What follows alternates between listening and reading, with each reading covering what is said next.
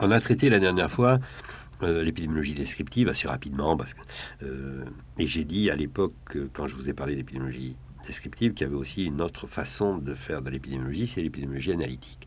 Et j'ai dit, et je répète, que c'est extrêmement important, c'est un domaine majeur qui intéresse beaucoup les chercheurs, et dans mon laboratoire, par exemple, à Bordeaux, on travaille beaucoup sur ce sujet-là. Et l'épidémiologie analytique, pour faire simple, c'est l'étude des facteurs de risque. Qu'est-ce que c'est qu'un facteur de risque? C'est un facteur qui favorise l'apparition d'une maladie. Il n'est pas la cause directe de la maladie, mais il la favorise. Par exemple, la cause du sida, c'est un virus, rétrovirus, que l'on connaît maintenant. Ça, c'est la cause.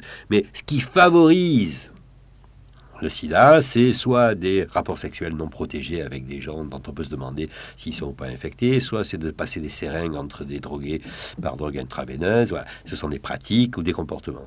Alors, ce ne sont pas directement la cause, ça favorise. Et évidemment, comme on connaît assez peu les causes des maladies, sauf des maladies infectieuses, il y a beaucoup de maladies, la plupart des maladies, on ne sait pas la cause.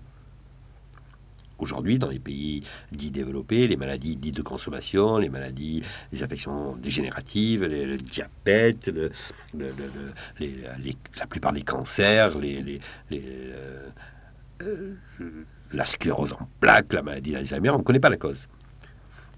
On a des éléments de, qui nous font penser que on ne connaît pas la cause. Par contre, on peut travailler pour connaître ce qui favorise, ce qui précipite, ce qui sont des facteurs de risque. Et vous imaginez bien que ça permet à ce moment-là de prévenir la maladie. Si par exemple, même si je ne peux pas attaquer le virus de, du sida, même si je ne le connaissais pas en tant que découverte, même si pour l'instant il n'y a pas de vaccin, si, si euh, tous les gens ne faisaient l'amour qu'avec un préservatif et s'il n'y avait pas de drogués par voie intraveineuse, ou alors si avec des seringues propres, on pourrait ne pas avoir de sida.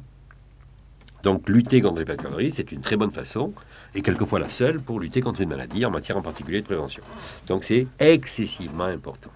Et on a deux questions quand on veut étudier un facteur de risque, c'est est-ce que l'exposition aux facteurs, qu'on appelle ou E pour exposition ou F pour facteur, favorise l'apparition de la maladie, c'est la moindre des choses. Hein.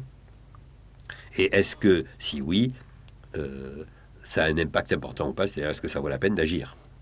Alors moi, je resterai surtout sur la première question, qui est celle de l'épidémiologiste. Et est-ce que c'est un facteur de risque? Alors la première question qu'on va se poser, c'est est-ce que l'exposition, alors pour mieux comprendre les écarpements de tabac pour E et pour M cancer, donc là, est-ce qu'il existe un lien statistique entre le fait de fumer et avoir un cancer? Est-ce qu'il y a donc un lien entre E et M? Ensuite, s'il y a un lien, quelle est la force de cette association?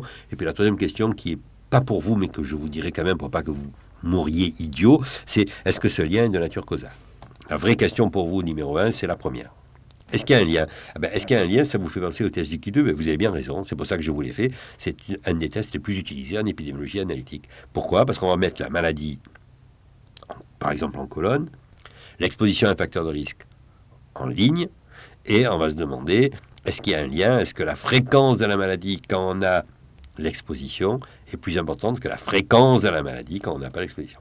Est-ce que la fréquence du cancer lorsqu'on fume est plus importante que la fréquence du cancer quand on ne fume pas. Voilà. Ou bien, est-ce que la fréquence de, des fumeurs chez les cancéreux est plus importante que la fréquence des fumeurs chez les non-cancéreux? Les deux questions ne sont pas les mêmes, mais donnent une réponse qui va dans le même sens. Donc pour ça, on a un tableau de contingence et on fait un test du Q2. Et la vraie question, parce que le guidé, vous savez le faire, hein, c'est comment on obtient un tableau de contingence. Et c'est là-dessus que je voudrais insister. Parce que pour obtenir ce tableau de contingence, on fait une enquête épidémiologique. Et il y en a de deux sortes. Et je veux absolument que vous ayez bien compris la différence qu'il y a entre les deux types d'enquêtes. Vous avez tout ça sur ce diapo.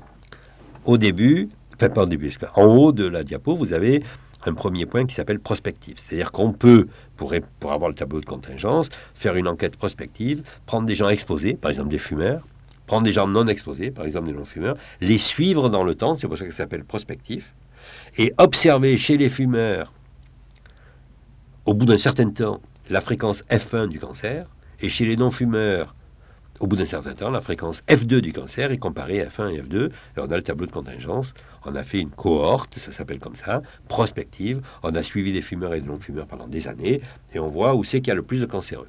Ça, ça s'appelle enquête de cohorte ou enquête exposé, non exposé. Le mot versus souvent saute, il est implicite. Exposé. Vous avez tout de suite compris, on y reviendra dans la, dans diapo suivante, que ces enquêtes, elles sont très bien, mais elles sont longues, lourdes, coûteuses, chères et difficiles à faire. On peut faire aussi de manière rétrospective une enquête qui là va interroger les gens dans leur passé. Et là, on prendra des cas, donc par exemple un cancer du poumon, M, des témoins qui n'ont pas de cancer du poumon, et on va les interroger pour savoir s'ils fumaient ou pas et depuis quand. Et donc on aura les fumeurs chez les cas et les fumeurs chez les non-cas, et on comparera la fréquence des fumeurs chez les cancéreux à la fréquence des fumeurs chez les non-cancéreux, c'est-à-dire F3, F4, et comme tout à l'heure, ça remplit le tableau de contingence et ça donne la réponse. Et là, ces enquêtes, elles sont rétrospectives. Dans ce que je viens de vous décrire, vous voyez qu'elles sont quand même beaucoup plus courtes. On prend des cas et des non-cas, on les interroge, on regarde dans leur passé. Il va pas falloir les suivre pendant 10 ou 20 ans. Elles sont beaucoup plus pratiques, beaucoup plus utilisées. Malheureusement, vous l'avez peut-être déjà suspecté, elles ont plein de difficultés, de biais, de risques d'erreur. Et elles sont moins fiables que les premières, mais évidemment, elles sont moins chères et plus faisables. Donc, euh, c'est toujours pareil tout ce qui est beau et, très beau et très bien, ben c'est cher, exceptionnel et quasiment impossible à atteindre. C'est un peu le cas. Les enquêtes prospectives, c'est les meilleures pour démontrer quelque chose, mais elles sont dures à mettre en place et on en a très, on peut très peu en faire.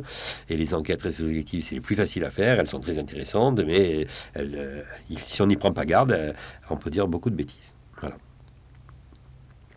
Donc les qualités et les défauts respectifs des différentes enquêtes, prospectives ou rétrospectives, eh bien, vous allez avoir un tableau qui vous les fait apparaître et vous verrez bien ce que je vous ai dit, en particulier que les défauts de l'un euh, sont, quand ils sont absents, les qualités de l'autre. Par exemple, si on va très vite, dans la faisabilité, pour le cas témoin, oui, c'est faisable. Pour les exposés non exposés, c'est d'accord, c'est très difficile.